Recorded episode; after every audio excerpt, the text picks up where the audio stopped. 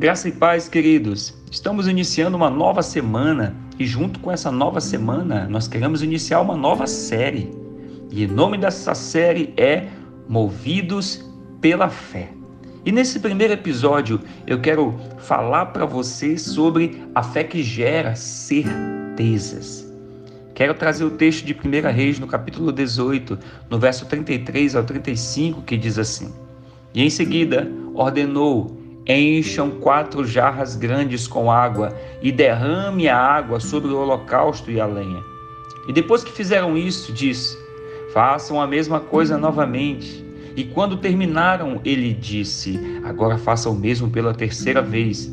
E eles seguiram a sua instrução, e a água corria ao redor do altar e encheu a valeta.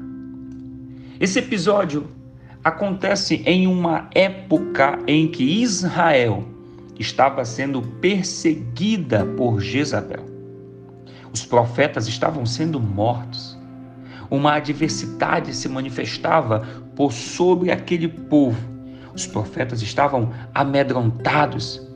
O povo estava desviando o seu coração e acreditando nos falsos deuses. Deus fala com Elias. Deus chama Elias para levar aquele povo ao Monte Carmelo. E a Bíblia nos fala que Elias repreende o povo. Mas entenda, Elias precisava mais do que simples palavras para mover aquela nação que já estava com o coração endurecido. Havia naquele momento uma necessidade de Deus manifestar o seu poder para que as pessoas de fato entendessem o que o Senhor estava realmente dizendo a Israel. Sabe, existem momentos da nossa vida que nós somos obedientes, nós somos ousados, nós somos corajosos. Mas eu quero dizer uma coisa para você o combustível da mudança em nossas vidas sempre será a fé. Elias nos mostra que, se nós quisermos fazer parte de uma geração profética, se nós quisermos ser de fato, fazer de fato a diferença nessa nação, nós vamos precisar acreditar que Deus pode mudar todas as coisas. Sabe, nós precisamos crer no sobrenatural de Deus, acreditar que Ele é poderoso para tornar coisas impossíveis possíveis.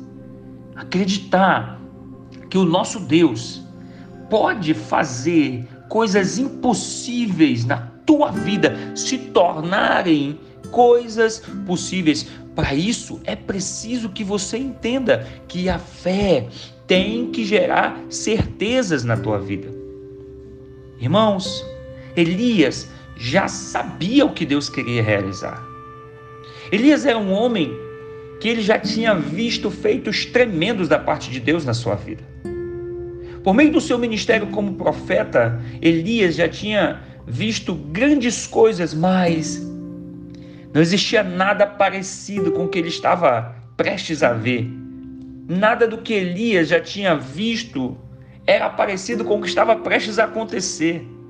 Porque agora, Elias, de maneira corajosa, chama os falsos profetas e os desafia no Monte Carmelo.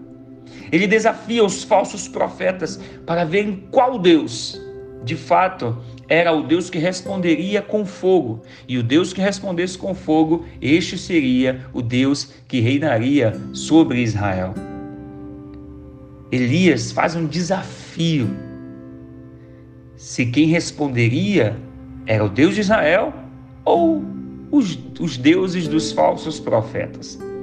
A palavra de Deus nos fala no verso 24: diz assim: Então vocês invocarão o nome do seu Deus, e eu invocarei o nome do Senhor. E o Deus que responder por meio do fogo, esse é Deus.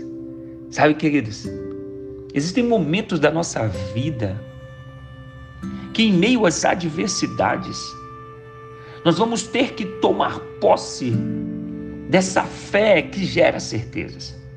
Elias estava diante de um momento desafiador, porque essa situação poderia lhe custar a cabeça.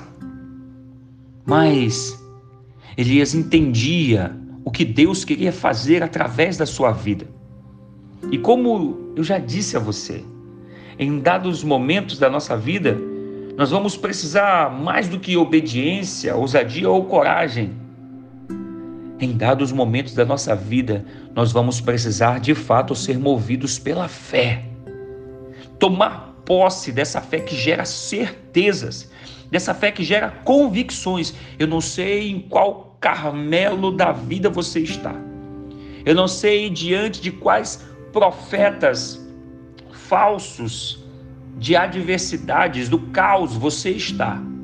Mas eu preciso te dizer que diante desse monte, que diante dessa adversidade, que diante desse caos, Deus quer te levantar como um profeta de fé dentro da tua casa, dentro da tua família, para que tendo essa fé que gera convicções, que gera certezas, você se mova por ela. Ei, Deus está te levantando para que você se mova através dessa fé e vença todas essas adversidades. Eu acredito que hoje está se levantando um profeta aí dentro dessa casa, dessa família, dessa geografia que vai mudar a trajetória de toda a tua casa. E esse profeta é você. Tome posse disso e creia que através da tua vida Deus vai mover o sobrenatural. Que assim seja, no nome de Jesus. Eu quero te ver no próximo episódio. Deus te abençoe poderosamente. Graça e paz.